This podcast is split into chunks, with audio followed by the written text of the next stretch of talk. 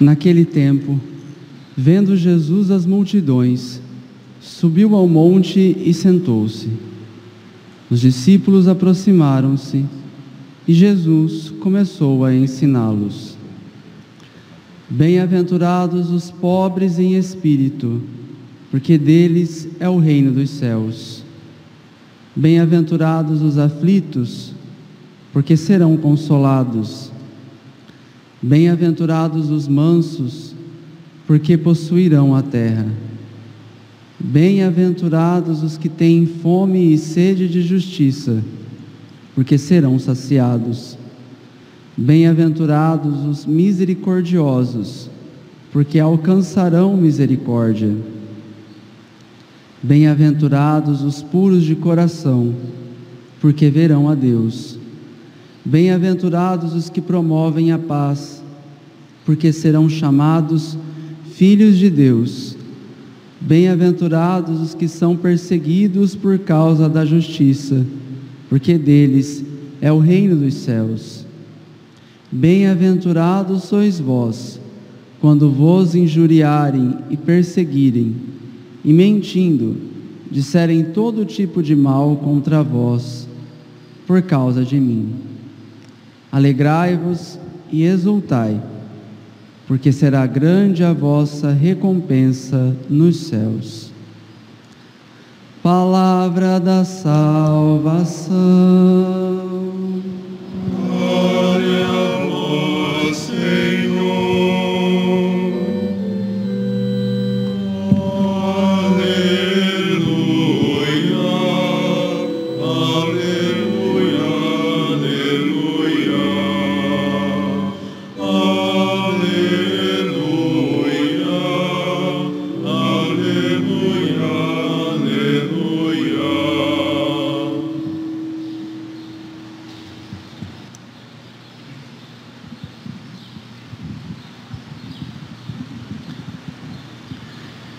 Queridos irmãos e irmãs, com grande alegria celebramos a solenidade de todos os santos. O céu com a sua glória e o céu com o seu chamado. Nós todos estamos sendo chamados hoje para participar desta glória do céu. Nós todos temos uma vocação grande, clara, para a santidade. Existe um céu enorme esperando por nós. Existe uma glória que Deus quer nos dar. Nós fomos feitos para a glória do céu. E Deus quer nos dar esta glória. E só tem uma única coisa impedindo isso: a nossa vontade. Ou talvez melhor, a nossa má vontade. Por nós estarmos nesse mundo de má vontade, não fazendo aquilo que Deus quer. Vamos pensar, meditar o que é esta vocação para a santidade, o que é esse mistério que nós estamos celebrando ao celebrar a glória de todos os santos. Na última ceia, Jesus disse para os seus apóstolos: Eu já não vos chamo servos, eu chamo-vos amigos. Quais são as características de um amigo? A característica principal de um amigo é que o amigo quer o que o outro amigo quer. Idem vole, idem nole. Querer as mesmas coisas e odiar as mesmas coisas. Ontem eu recebi telefonema de um padre com o qual eu convivi muito pouco. E esse padre dizendo assim: Olha, padre, a gente quase nunca se fala, mas eu quero dizer para o senhor que o senhor é meu amigo. E eu disse para ele: é verdade, nós somos amigos. Porque tão logo a gente se põe a conversar, existe uma sintonia imediata de vontades, porque existe concórdia. O nosso coração está no mesmo lugar. Os grandes amigos querem as mesmas coisas, amam as mesmas coisas. Principalmente nós, que somos seres humanos, entre nós, a amizade mais sólida e mais profunda é realmente essa, não é eu querer bem a você e você querer bem a mim. Ai, eu te amo, você me ama, a gente se ama, que lindo. Isto não é a verdadeira amizade. Essa visão romântica que a gente tem de amizade. Por quê? Porque o que une os seres humanos com maior profundidade é nós amarmos as mesmas coisas e rejeitarmos as mesmas coisas. E quando a gente ama a Deus, sobre todas as coisas, essa amizade é a amizade mais profunda que poderia acontecer entre dois seres humanos. Não é tanto um amar o outro, o outro amar o um, mas é amarmos juntos a Deus, e isso nos une. Esse conselho eu dou inclusive para os casais. Quando um casal, ontem eu dava palestra no curso de noivos, preparação para o casamento, e o que é que a gente vê nos casais jovens que vão se casar? É? é que eles estão apaixonados um pelo outro, se amam e querem se unir eu disse para eles: olha, é uma piadinha que eu faço sempre, e você já, talvez já tenha ouvido várias vezes. Tem um remédio para paixão, chama-se casamento. Você casa, acaba na hora. É fatal. Você está apaixonado por uma menina, preocupa não, isso tem remédio, casa. Casou, evapora sumiu. Por quê? Porque o casamento, o que fundamenta o casamento, é exatamente a concórdia, a amar as mesmas coisas e rejeitar as mesmas coisas. Se você é namorado, namorada, você quer se casar, escolha uma pessoa onde há concórdia, concórdia Córdia, quer dizer, cor é coração. O coração tem que estar no mesmo lugar. Não escolha a sua esposa pelo corpo. Você quer saber como vai terminar o corpo dela? Olha para sua sogra.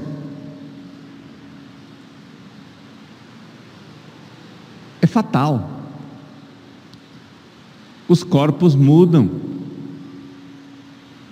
Mas se existe a concórdia, você se casou com uma amiga, com um amigo. Eu vos chamo de amigos. E então a primeira coisa que nós precisamos fazer para alcançar a santidade é querer o que Jesus quer. Eu vos chamo de amigos, porque o servo já não sabe o que quer o seu senhor, mas o amigo sabe, e eu vos disse o que eu quero cumpri os meus mandamentos, realizai os meus mandamentos, obedecei os meus mandamentos. O primeiro nível de santidade, o, o nível de santidade indigente, claro, aqui miserávelzinho, coitado. A santidade mínima é você cumprir os mandamentos e parar de ofender a Deus. Você não pode ter amizade com Deus ofendendo a Deus. Para com isso. Se você é amigo de Jesus, o mínimo que você faz com seu amigo é parar de ofendê-lo. Não existe essa coisa de amizade que né, eu estou todo momento ofendendo. É importante parar com isso. Pare de ofender o seu maior amigo aquele que morreu na cruz por você. Uma vez que você parou de ofender, esse é o mínimo de concórdia, esse é o mínimo de querer as mesmas coisas, a sua vontade, a sua união com Deus, ela acontece com a mudança da sua vontade. A sua vontade tem que mudar. Você tem que começar a querer as coisas que Deus quer.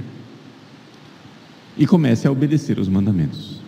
Mas isso ainda não é a santidade com todo o seu fulgor. Porque o santo é aquele que caminha e que vai aos poucos criando esta sintonia com a vontade de Deus. É uma sintonia que no início faz a gente espernear. Quando você caminha para a santidade e você decide, parou de ofender a Deus, tem um, um início, né, é bastante gostoso no início, você está começando a ir para a santidade, é bastante gostoso porque você largou a vida de pecado, então a vida fica bem melhor, porque você para de viver as consequências ruins do seu pecado. O pecado deprimia, o pecado causava mal-estar, o, o, pecado causava tristeza, o pecado causava decepção. Você parou de pecar, parou de ofender a Jesus, as coisas ficam melhor. E aí tem um momento de uma pequena euforia no início né? é como o início de um namoro, né? aquele entusiasmo, que beleza, que maravilha. Mas, se você quiser continuar no caminho da santidade, você não pode simplesmente querer seguir os mandamentos, você tem que querer seguir a vontade de Jesus nos seus mínimos detalhes. E aí é que dá BO. Aí é que dá problema. Por quê? Porque enquanto Jesus vai te pedindo as coisas, você vai dando, inicialmente com alegria, até que ele vai com o dedo lá, na chaga, naquele lugar proibidão Aquele lugar que você disse, Jesus, tudo, mas isso aqui você deixa quieto, tá? Jesus, eu te entrego tudo, mas por enquanto não mexe nisso aqui não. Veja, eu não estou falando de pecados, eu estou falando de coisas que Deus pede de você, como pediu do jovem rico, o dinheiro dele. Não é pecado ter dinheiro. O jovem rico tinha dinheiro, pronto. Jesus pediu. O que é que Deus pede de você? E é então nesse momento que a santidade, o caminho da santidade se torna dramático. É nesse momento onde Deus pede algo que você não quer entregar, que então cai sobre a pessoa uma tristeza, uma tristeza meio raivosa uma tristeza. É, é bem complexo descrever isso, porque o nome, o nome disso, talvez não queira dizer nada para vocês, eu vou dizer o nome. Técnico, chama-se assídia. O que é que é assídia? Assídia é uma mistura de tristeza, de raiva e de preguiça. Como que acontece isso? Deus está pedindo uma coisa, você não é doido, você é amigo de Deus. Se você é um bom católico, ninguém de nós é doido de enfrentar Deus. Deus está pedindo e você não enfrenta. Você sabe que Ele quer e você não vai se revoltar contra Deus. Mas, isso aqui é na cabeça. Nos seus afetos existe uma revoltinha que não chega a ser pecado, é uma desordem. Seria pecado se essa revolta viesse para a consciência e você advertido dissesse: Eu estou revoltado mesmo, eu estou com raiva de Deus. E vai lá, e vai no sacrário, e briga com Jesus. Pronto, aí você pecou. Você enfrentou Deus. Mas a maior parte das pessoas não faz isso. A maior parte dos católicos tem juízo, sabe que não pode dar de dedo. para Deus. Porque se você enfrenta Deus, Preocupa não, o troco vem. Então, as pessoas tementes a Deus não enfrentam.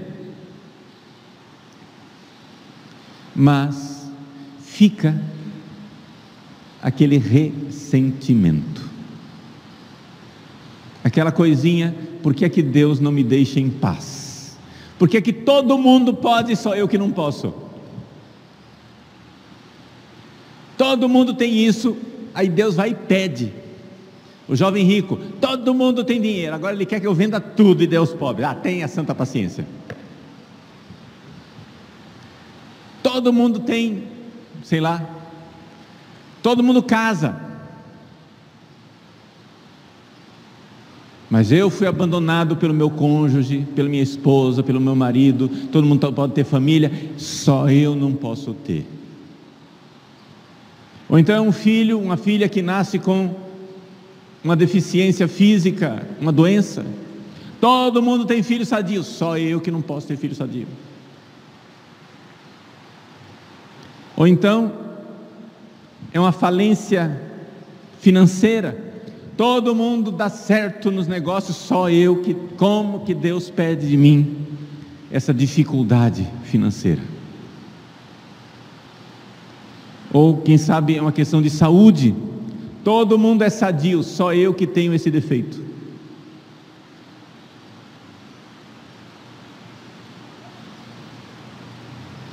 Algum acontecimento na sua família O que é que Deus, você sabe do que é que eu estou falando? Eu estou aqui descrevendo exemplos, mas você sabe, você sabe do que é que eu estou falando. Todo mundo tem, mas eu não tenho. E ali se instala no seu coração uma raivinha. Uma raivinha que você não é doido,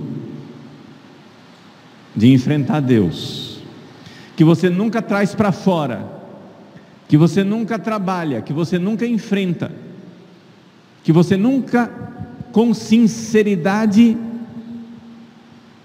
tematiza na sua cabeça, usar uma linguagem técnica, você nunca traz para o consciente, ela fica lá inconsciente, aquela coisa remanchando, remoendo, gemendo, né?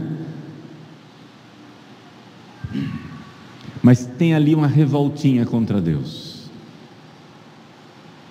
Essa revoltinha, ela cobre você de tristeza. Por isso que eu disse que é uma mistura de raiva com tristeza. E dali para frente você fica então preguiçoso. Preguiça de fazer o que Deus quer. Preguiça de entregar tudo. Como uma criança emburrada que diz: Ah, se não é do jeito que eu quero, então também não quero mais. Se não é para ter o amigo, a amiga que eu quero, então não quero amigo nenhum. Também vou me fechar na minha bolha e ficar dentro do meu quarto. Se não é para ter o sucesso que eu quero na minha carreira, no meu caminho vocacional, etc, etc, se não é para ser do jeito que eu quero, então também não quero mais.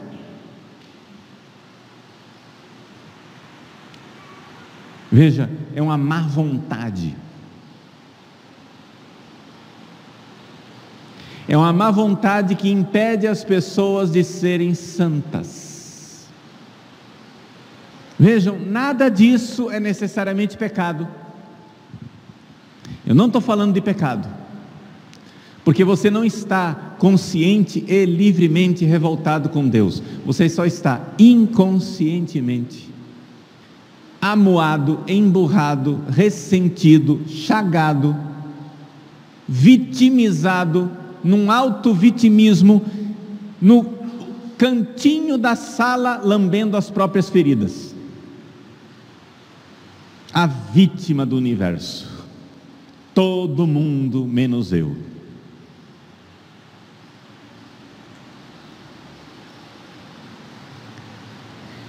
Meus irmãos, O nosso amigo Jesus hoje nos chama à santidade e diz: queira o que eu quero. Senhor, aquilo que vós quereis, como quereis, quando quereis, eu quero também. Pode ser que Deus queira uma coisa e você queira também aquela coisa, mas o jeito que Deus está querendo, sei lá, você quer ser santo, Deus quer que você seja santo. Só que Deus, o jeito que Deus quer que você seja santo é passando por uma forte e grande humilhação. E você não quer, quer um caminho glorioso, sem humilhações.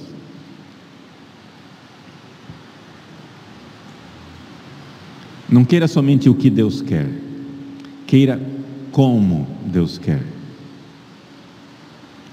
Talvez Deus esteja querendo uma cura na sua vida e você esteja realmente também querendo essa cura, mas você não quer quando Ele quer, você quer agora, Deus não quer agora. Deus quer que você passe por um túnel. Deus vai adiar essa cura, vai demorar. Meu filho, ao entrares para o serviço do Senhor, prepara-te para a aprovação. Sofre as demoras de Deus. Meus queridos, nós somos chamados por Deus para uma grande amizade. E a amizade é nós querermos o que Jesus quer. Nós somos todos chamados para um transplante de coração. A santidade é isso. Se nós olharmos para todos os santos e santas do céu, para os anjos e arcanjos, toda a milícia celeste, a multidão dos anjos e dos santos no céu, eles têm um único ponto em comum, todos eles. Todos tiveram um transplante de coração, eles só querem o que Deus quer. Eles amam o que Deus ama, eles odeiam o que Deus odeia, em cada mínimo detalhe porque Deus pensou a sua vida com cada mínimo detalhe. Jesus diz: nenhum só fio de cabelo da sua cabeça cai sem o consentimento do Pai do céu.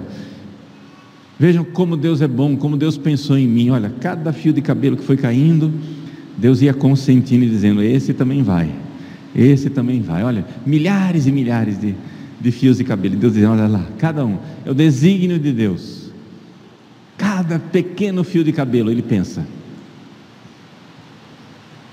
Queira o que ele quer. Queira cada fio de cabelo, cada detalhe. Porque na verdade o que Deus quer não é bom, o que Deus quer é ótimo. É o superlativo de bom. Aula de português para os que perderam português. Superlativo de belo, belíssimo. Não tem mais nada acima do belíssimo. Tem o belo, o mais belo e o belíssimo.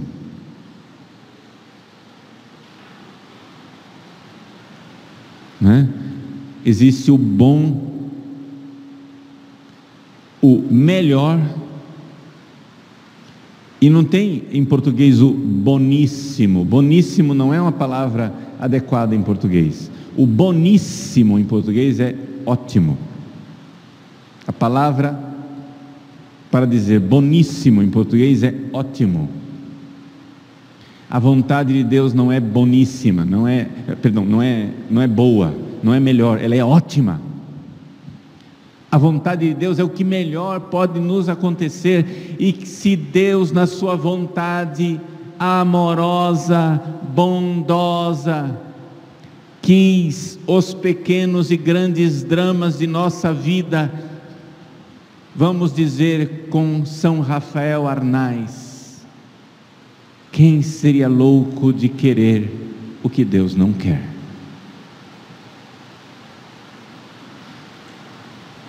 Vejam, fácil de dizer, difícil de viver. Se você está no caminho da santidade e você nota que você perdeu aquele entusiasmo diante do chamado de Deus. Que Deus antes dizia: Vem, e você, presto sum, eis aqui, aquela prontidão, aquela devoção. Deus pediu, e você, opa, já estou lá. Deus dava um mínimo aceno, e você, como servo, com os olhos fixos na mão do seu Senhor, atendia ao mínimo aceno, ao mínimo sinal. Era só Deus ensaiar de manifestar uma pequena vontade e você já estava lá. Só que Deus agora tocou no intocável e pediu o impedível. Aquilo que não deveria ter pedido na sua, no seu conceito. E você então, lerdamente, preguiçosamente, arrastando os pés, faz a vontade de Deus com muita má vontade. Meus queridos,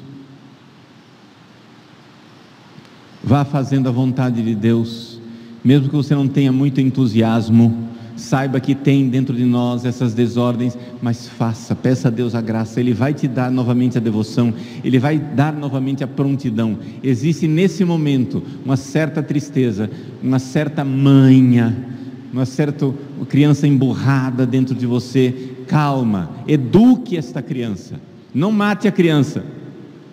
Não é na paulada que você educa uma criança. Você vai ter que pegar com jeito as suas paixões, com um jeitinho, ir levando, para então ensinar para o seu coração que ele precisa querer o que Deus quer, nos mínimos detalhes. O Espírito Santo fará isso em nós. Ele fez nos grandes santos e santas de Deus, fará também em nós. Nós temos uma vocação à santidade. Eu iniciei esta homilia dizendo que existe um grande céu esperando por nós. Mas esse céu será maior ou menor conforme a nossa maior ou menor conformidade com a vontade de Deus. Se você realizou a vontade de Deus preguiçosamente, só cumprindo os mandamentos e se afastou de Jesus com aquela tristeza, aquela raivinha, aquela assídia do jovem rico, você pode até entrar no céu, está em perigo, mas pode até entrar no céu. Mas a sua glória no céu não será grande, porque será grande a glória do céu daqueles que em tudo se conformaram à divina vontade, à bondosa vontade de nosso Senhor Jesus Cristo. Nós temos dois grandes auxílios nesse caminho: Nossa Senhora e São José. Nós estamos no dia de Todos os Santos, no ano de São José. Vamos nos lembrar desses dois membros da Sagrada Família que viveram com Jesus e tiveram estes corações extraordinários. Depois do Sagrado Coração de Jesus, o Imaculado Coração de Maria e o Castíssimo Coração de São José, são os dois corações que estiveram plenamente na sintonia com a vontade de Cristo, com a vontade de Deus em tudo e por tudo. Vamos lembrar que drama, que paixão, que sofrimento não foi para Nossa Senhora e São José perderem Jesus no templo. Alguns autores espirituais dizem que o sofrimento de Maria com a perda e o reencontro de Jesus no templo, com a perda de Jesus, aqueles três dias, foi um sofrimento maior do que o sofrimento dela no Calvário, aos pés da cruz.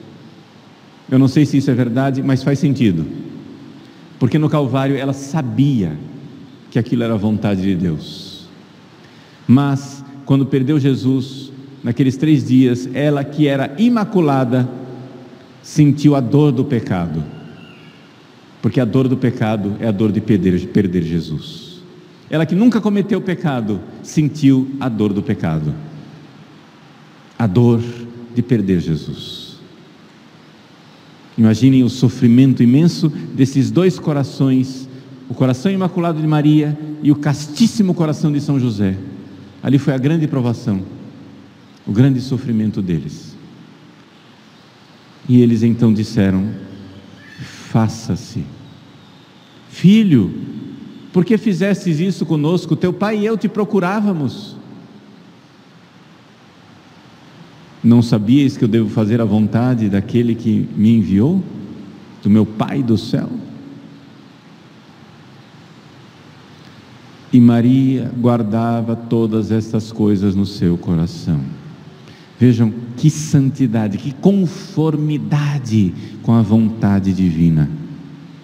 Diante do inexprimível, diante do absurdo de perder Jesus, ela diz amém. Conformidade total.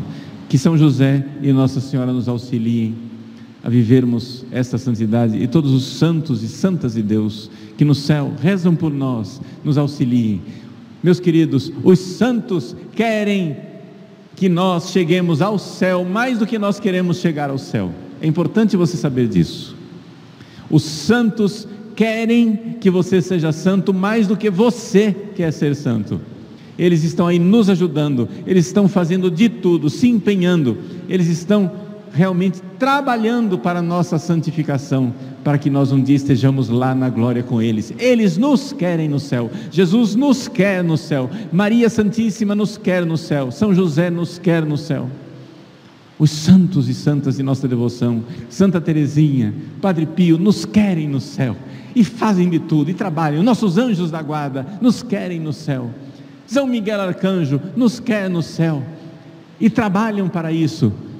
Então vamos parar de resistir aos apelos da vontade bondosa de nosso Senhor, da ótima vontade de Deus.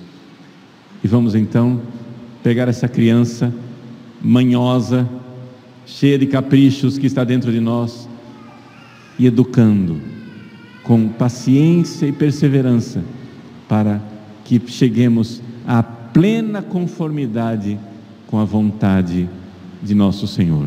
Querer tudo o que Ele quer, nos mínimos detalhes. Eis a nossa santificação, eis o que nos dará o Espírito Santo, pela intercessão da Virgem Maria e de São José e de todos os santos e anjos de Deus.